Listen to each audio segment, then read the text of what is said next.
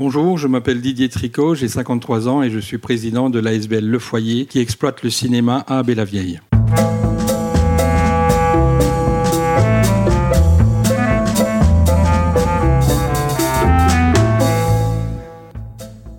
Bonjour et bienvenue au pays de nulle part. Je suis Aude Piette, fondatrice du Coworking Art et co-gérante avec ma sœur Lola du restaurant Les Gamines et de l'hôtel Le Val de Poix à Poix-Saint-Hubert en Ardennes belge. Je suis une Ardennaise exilée à Bruxelles depuis 18 ans et je travaille en Ardennes depuis 7 ans. Au pays de nulle part est un podcast dédié à la ruralité et à ceux qui y vivent ou pas. Il paraît tous les 15 jours, les jeudis. Durant tout ce mois de mars, nous vous proposons une mini-série spéciale en marge du Festival du film sur la ruralité à travers champs qui aura lieu du 1er au 29 mars dans pas moins de 23 lieux des provinces de Namur et Luxembourg. L'occasion de nous questionner sur la place du cinéma en ruralité aujourd'hui, de ce qu'elle inspire aux cinéastes, des enjeux qu'elle porte, mais aussi des interrogations qu'elle relaie, notamment pour le monde agricole. Tout au long du festival, nous publierons un épisode par semaine avec le soutien et la collaboration du GAL Novarden, du Centre culturel de Libramont et de la Maison de la Culture Femmes Ardennes. Dans cet épisode, je vous emmène au cinéma Le Foyer d'Abbé-la-Vieille pour faire la connaissance de Didier Tricot. Didier nous racontera l'histoire d'un petit cinéma qui aurait disparu depuis longtemps s'il n'avait pas été sauvé par les habitants de son village. À Abbé-la-Vieille, dans la province de Luxembourg, on ne compte pas plus de 7000 habitants. Et parmi eux, 60 bénévoles se sont engagés à faire tourner leur cinéma Le Foyer.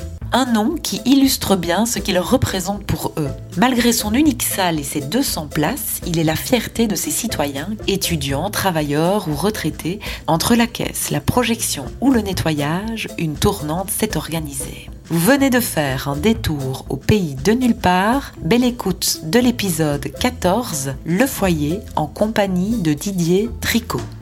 Bonjour Monsieur Tricot. Bonjour. Où sommes-nous ici? Ici, on est au cinéma qui est face à l'église, euh, en plein centre du village, à côté de l'école. Alors là, on est dans ce qu'on peut appeler le bar ou la cafétéria du cinéma. Le cinéma a été construit il y a 60 euh, ans environ, donc en 1955, par les villageois et l'abbé Petches, qui a été le moteur et qui a dit aux villageois on démolit l'ancienne école qui est vide, on fait une salle de théâtre et dès que possible un cinéma. Le cinéma a continué jusqu'en 86, arrêté six mois et a redémarré euh, jusqu'à aujourd'hui. Et donc ce cinéma, qui s'appelle Le Foyer, est situé à Abbé-la-Vieille. Où est-ce que ça se situe, ça, Abbé-la-Vieille? Ah, Abbé-la-Vieille, c'est la commune de Abbé. On est voisin d'Abbé-la-Neuve et donc les petites communes tout autour qui constituent Abbé. On à 15 km avant Arlon pour toutes les personnes qui habitent du côté de Bruxelles. Euh, on est près d'Anlier, Anlier dans la commune, donc on est près de la forêt d'Anlier qu'on peut facilement situer. Et on est euh, bien sûr à trois quarts d'heure, une heure de Luxembourgville qui amène euh, du travail et la prospérité dans la région. Combien d'habitants sur le territoire de Abbé? Alors, Abbé-la-Vieille, j'aime bien le dire parce que là, c'est formidable, 1200 habitants, mais le Grand Abbé est pas loin des 8000 habitants. Qu'est-ce que le cinéma Le Foyer et depuis combien de temps existe-t-il aujourd'hui alors il existe depuis 1955, comme je l'ai expliqué, il, est, comment, il a été construit par les villageois, donc il y avait une école vide ici, où on ramassait les chaises dans le village pour amener, pour faire un spectacle, et l'abbé Petches a été le moteur en disant, euh, démolissons cette école, construisons une salle de spectacle et de cinéma. On est en statut d'ASBL, dans notre idée il appartient aux paroissiens, donc maintenant aux villageois, puisqu'il y a moins de monde à l'église. Donc on est en statut d'ASBL et c'est tout à fait légitime que euh, les villageois s'approprient le cinéma. Et aujourd'hui, on peut dire un peu plus que les villageois, puisque tout autour, on est tous bénévoles, donc il n'y a pas de salariés. L'ensemble du bénéfice est réattribué euh, à l'installation, donc les équipements de cinéma ou le bâtiment. Euh, bon, du bénéfice, il n'y en a que depuis quelques années parce qu'on est resté longtemps à vivoter jusqu'à l'arrivée du numérique, donc la projection numérique.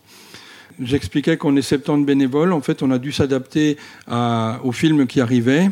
Et euh, bien sûr, on reçoit les films si on fait beaucoup de séances. On fait beaucoup de séances quand on ouvre les vacances. On ouvre pendant les vacances parce qu'on reçoit les films.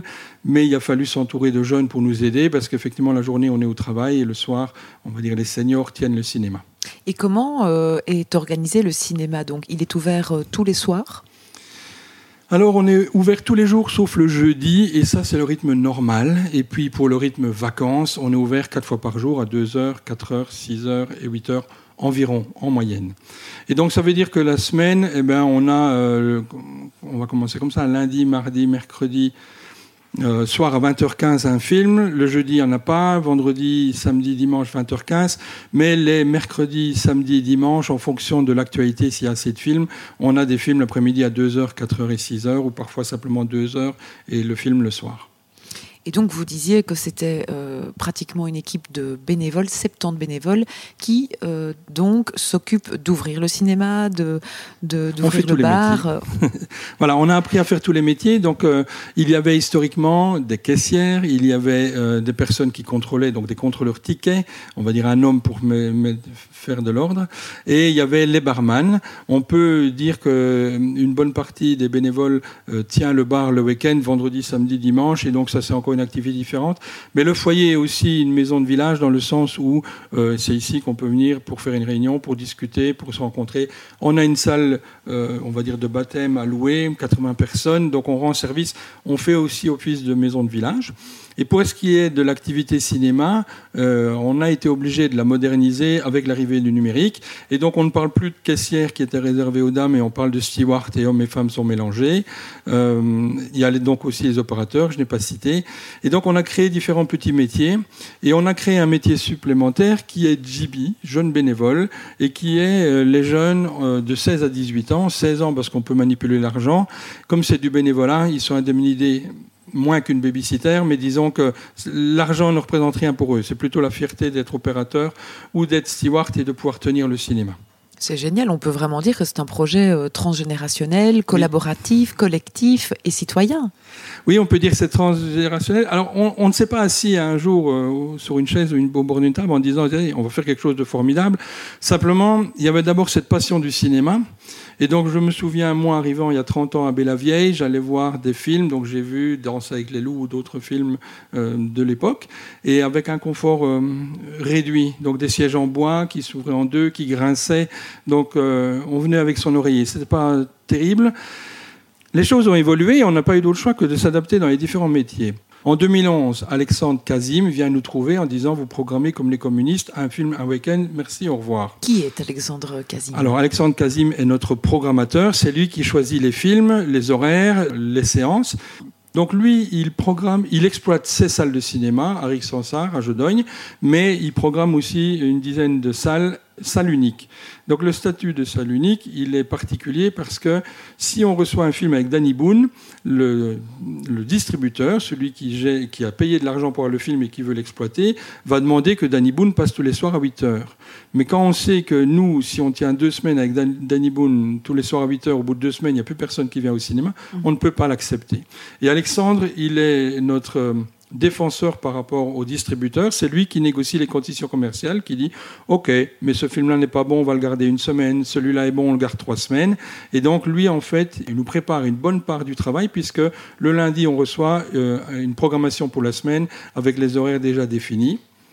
Et donc, il s'occupe de la programmation, on va dire, commerciale, même si on peut lui demander des films en VO, on peut lui demander des films un peu moins commerciaux, et dans la mesure où il y a un arrangement possible avec le distributeur, on reçoit ces films-là aussi. Il faut trouver un équilibre et euh, l'équilibre, il est venu avec le temps. Ça veut dire que Alexandre a proposé différents films. On a vu avec lui si le public venait ou bien pas. On a écouté ce que le public euh, dit. On, on a on l'a conseillé sur ce que nous on souhaitait et de fil en aiguille on a fait évoluer la programmation sur quelque chose qui nous convient et la réalité c'est qu'on ne peut pas dire à l'avance si un film va marcher ou bien pas mais on commence à connaître notre public donc on sait ce qui va plaire euh, plus dans un sens ou dans un autre. Mhm. Après, on n'a pas du tout de honte à dire on fait du cinéma commercial. Quand on parle de La Reine des Neiges, c'est quelque chose que tout le monde veut voir pour se rendre compte de ce qui est fait. La technologie est quand même incroyable et donc euh, on aurait tort de se priver de ne pas vouloir voir ces films-là. Et à côté, ben, on peut aussi avoir des films en, VO, donc en danois ou en anglais, et on, est un peu surpris par l'histoire. Mais une fois qu'on s'est mis à écouter des films en VO, avec leur accent, leur voix, eh ben, c'est aussi un autre confort, un autre plaisir de découvrir d'autres histoires. Le foyer est un outil avec une très grande liberté. On ne doit pas payer de loyer, on n'était pas en faillite au moment où je rentre dans l'équipe et donc on, maintenait en vie un outil. Et puis arrivé le numérique et le numérique c'est devenu magique parce que des frais fixes comme les transports pour plusieurs milliers d'euros par an ont disparu. En 2011, quand Alexandre vient nous trouver, Il nous dit qu'il faudra acheter un projecteur numérique, 85 000 euros, et on éclate tous de rire. On dit oui, donne-nous déjà des films, on verra. On avait 8 000 spectateurs. Et puis de fil en aiguille, au bout de 4 mois, on voit déjà la différence. Et puis l'année suivante, on a 10 000 spectateurs. Et là, on court à la commune pour dire il faut absolument nous prêter de l'argent. On n'est pas crédible au niveau des banques, mais si on additionne les entrées, euh, on va rentrer dans nos frais, c'est jouable. On parlait même pas de bénéfices. Donc il a fallu passer au numérique, c'est une chose. Et euh, dans le numérique, c'est au moment où finalement euh, les cinémas marchent un peu partout, mais tout le monde veut voir le film la semaine de la sortie. Mhm. Parce qu'un film qui est mauvais, quand on le reçoit au bout d'un mois, plus personne ne va le voir. Et donc même si c'est avec des grands acteurs, Guillaume Canet ou un autre, de toute façon, si le film est mauvais, ça se sait. Il y a plus de dix ans, les gens venaient rattraper les films au foyer parce qu'ils arrivaient en retard. Et maintenant, on les reçoit en même temps que tout le monde. Donc finalement, il y a plus de monde qui vient. Et plus de monde, ça fait plus de bénéfices. Donc on réinvestit dans l'outil, on met du cinéma 3D. Donc on a changé le projecteur avec l'aide de la commune. On a rénové la salle. On commence par quelques haut-parleurs, puis un ampli casse, on change les amplis. Et puis de fil en aiguille, un jour on dit, ben, il nous suffit de mettre de la nouvelle toile au mur et la salle est rénovée. Et c'est ce qui est arrivé. Et donc l'année dernière, on a eu la chance d'avoir 33 000 spectateurs. Et donc c'est comme une renaissance.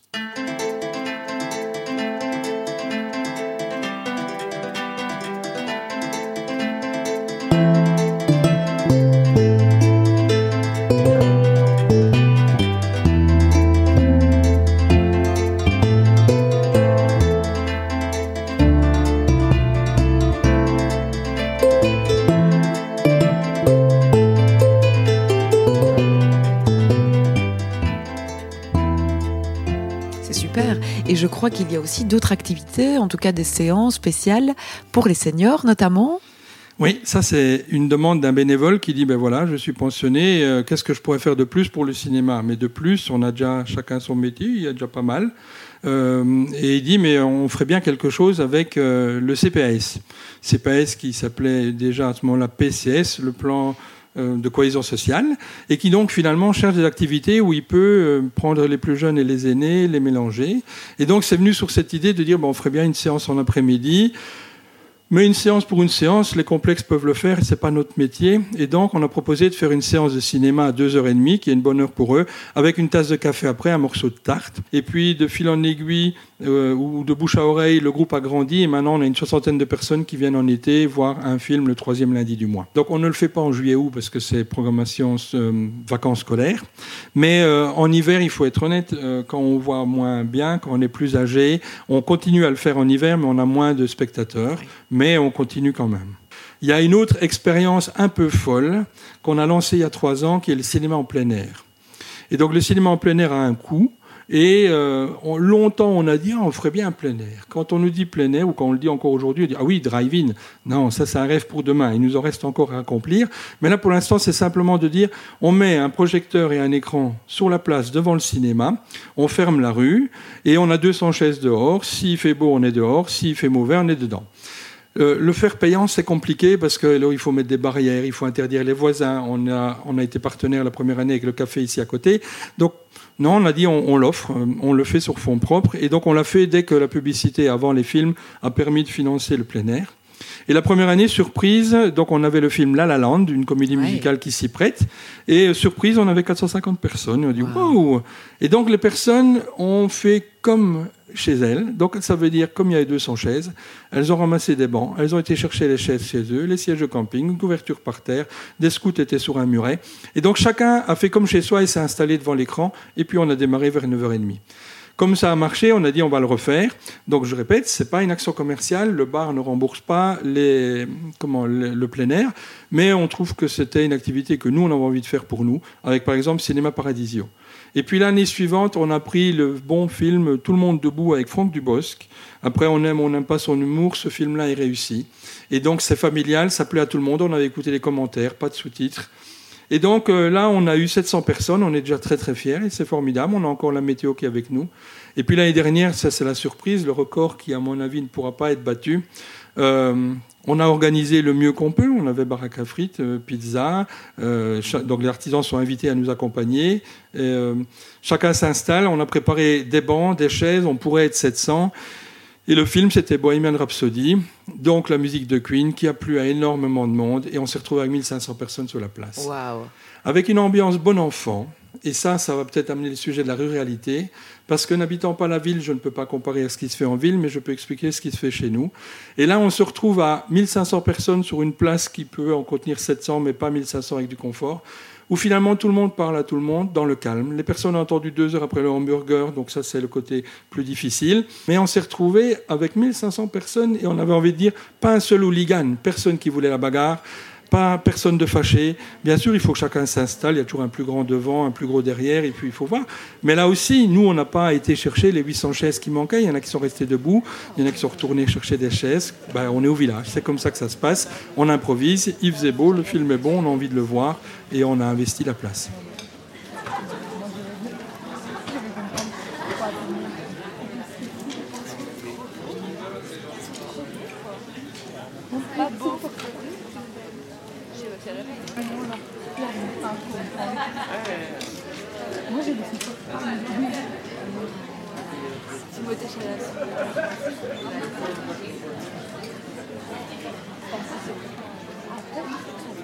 Quel le cinéma Le Foyer sur le territoire euh, qui plus est rural et, aussi pour ses habitants Alors, par vocation, le cinéma, il est culturel. Donc c'est clair que c'est un pôle culturel. Et euh, on est à la fois partenaire avec le centre culturel dont je représente le cinéma dans le, comment, dans le CA, dans le conseil d'administration du centre culturel. Et inversement, le centre culturel, quand il organise quelque chose, parle avec nous parce que ce serait dommage d'avoir une séance spéciale en même temps. Donc on est vraiment dans un bon dialogue et un partenariat. Mais euh, on a une place culturelle, ça c'est par la définition même du, cinéma.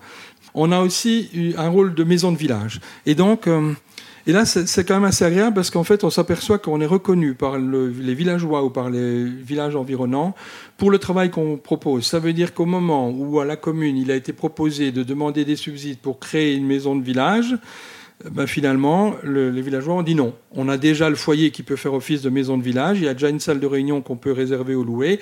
On a une salle de baptême, enterrement ou, communion. Euh, le, cinéma a déjà son rôle. Il a un rôle de communication par le hall d'entrée où on vient y mettre des cartes de visite, une petite affiche sur les activités qui s'y font. On a maintenant un rôle de sponsor. Et ça, c'est assez rigolo à dire parce qu'en fait, sur les 65 ans du cinéma, si j'arrondis, on est resté 60 ans sans argent et maintenant on en a un peu. Et en fait, directement, plutôt que d'aller payer des campagnes de publicité dans les journaux, on distribue des entrées aux écoles pour les tombolas et à droite à gauche pour être vu dans la région. Mais donc voilà un peu les différents rôles qu'endosse le foyer. Et d'après vous, euh, qu'est-ce que ça représente un cinéma en ruralité? Quel est le lien euh, Qu'est-ce que ça vous évoque? Bah, Là, vous me demandez, mais quel est l'incroyable secret de la ruralité? Et en fait, l'incroyable secret, c'est qu'on habite au paradis. Et donc, personne ne voudrait prendre sa voiture, faire une demi-heure de route, se retrouver dans des bouchons, se retrouver dans un zoning, garer sa voiture en ayant peur de la retrouver, pour rentrer dans, un, dans une salle de cinéma où finalement il n'est pas euh, confortable. Et donc, si je dois dire quel est l'intérêt d'un cinéma dans la ruralité, on a tous des grands. Ça veut dire qu'on a les films comme tout le monde, on les a dans un confort technique, la même chose qu'en ville ou dans les complexes. Mais la différence, c'est que vous arrivez ici à la dernière minute, il y a encore moyen de garer. Alors c'est vrai, trois fois dans l'année, c'est la bagarre parce qu'il y a 100 personnes ou 150, et donc il y a plus, on ne gare pas tout près. On n'est pas obligé de garer tout près. Euh, un, des avantages qu'on a de ce cinéma en ruralité, ou peut-être parce qu'on est bénévole, c'est qu'on n'a pas peur de dire si le film est bon ou mauvais, parce qu'en fait, ça ne veut rien dire, un film bon ou mauvais. Euh, une personne qui a envie de voir le film avec Danny Boone, elle viendra voir Danny Boone. Après, on peut lui dire, mais j'ai vu ça, soit si tu aimes ça, ça va te plaire, il faudrait que tu ailles le voir.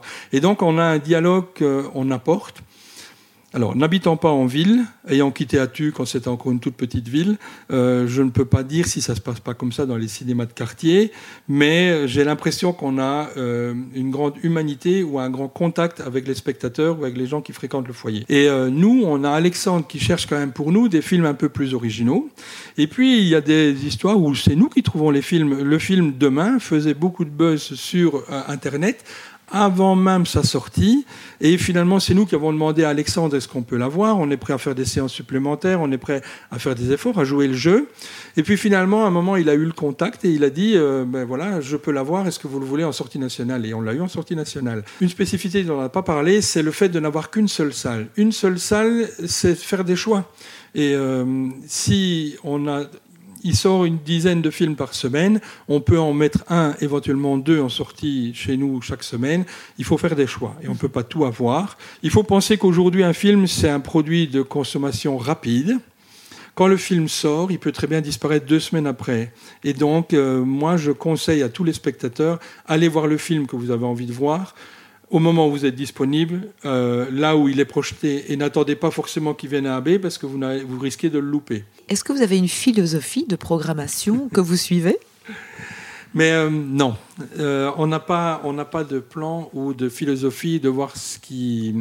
Il n'y a, qu'une seule règle, c'est l'envie. Est-ce qu'on a envie de le faire ou pas envie de le faire? Alors, il est clair que quand on a eu fait en juillet août le plein air avec autant de monde, ben on en a parlé pendant trois jours, pendant une semaine, et puis à un moment il a fallu atterrir, et puis on n'avait plus envie de rien. Donc à la rentrée, ben, c'est toujours un peu pénible de remplir le calendrier, de dire qu'est-ce qu'on ferait bien de plus. Après, il y a des moments où le, en septembre le cinéma est plus calme, donc on n'a pas forcément envie de de, faire des projets. Maintenant, les projets, ils se préparent idéalement trois mois à l'avance. Et donc, notre porte est toujours ouverte pour des gens qui amènent des projets, comme pour nous, aller en chercher. Alors, aller chercher un film pour le voir pour nous, ça s'est déjà fait, c'est pas mal. Mais euh, l'idéal, c'est d'avoir un groupe qui a envie de le voir avec nous. Donc, il nous arrive d'avoir un film sur le thème, la musique ou les chorales, et d'aller chercher dans les groupes de musique en disant est-ce que vous êtes intéressé à voir le film? Et alors, on fait l'événement ensemble. Alors il y a maintenant plusieurs écoles, euh, on va dire alternatives ou des nouvelles écoles qui s'ouvrent. Donc c'est un projet qui est original parce que ça sort des sentiers battus. Il y a des mhm. règles, mais c'est quand même quelque chose qui dit on commence par pas de règles et on va les définir ensemble. Et donc il y a eu euh, un ou l'autre film qui est venu sur ce sujet-là. Et donc on l'a fait en partenariat, notamment avec Enova, l'école d'Atert. Et euh, comment? Justement parce qu'ils ont le public, on a le film, on a l'outil, on le fait ensemble.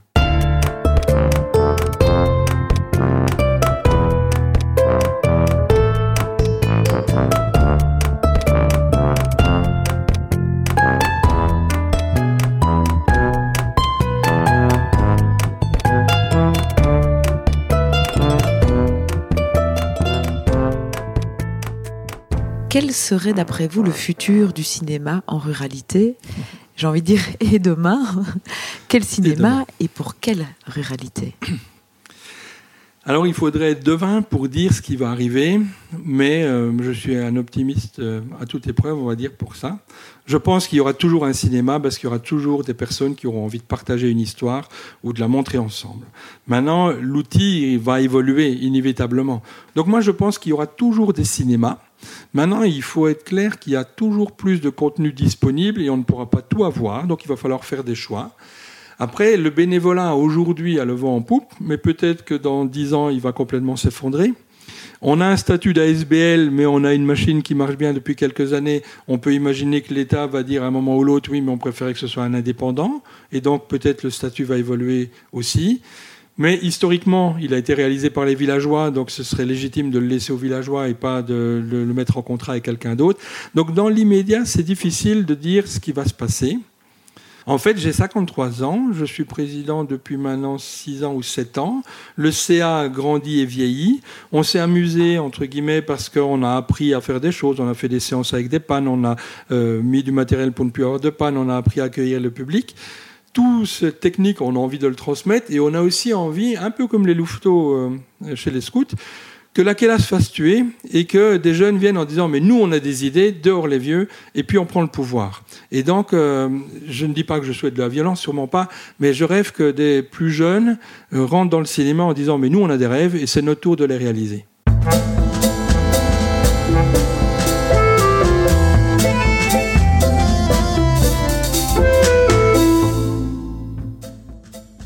Vous êtes au pays de nulle part et vous venez d'écouter l'épisode 14, Le foyer. Cet épisode a été réalisé dans le cadre de la mesure Leader 2014-2020 avec le soutien de la Fédération Wallonie-Bruxelles, de la Wallonie et du Fonds européen agricole pour le développement rural. Le vendredi 20 mars prochain à Libramont, ne manquez pas la projection du film d'Édouard Bergeon, Au nom de la Terre. Pierre a 25 ans quand il rentre du Wyoming pour retrouver Claire, sa fiancée, et reprendre la ferme familiale. 20 ans plus tard, l'exploitation s'est agrandie, la famille aussi. C'est le temps des jours heureux, du moins au début. Car les dettes s'accumulent et Pierre s'épuise au travail.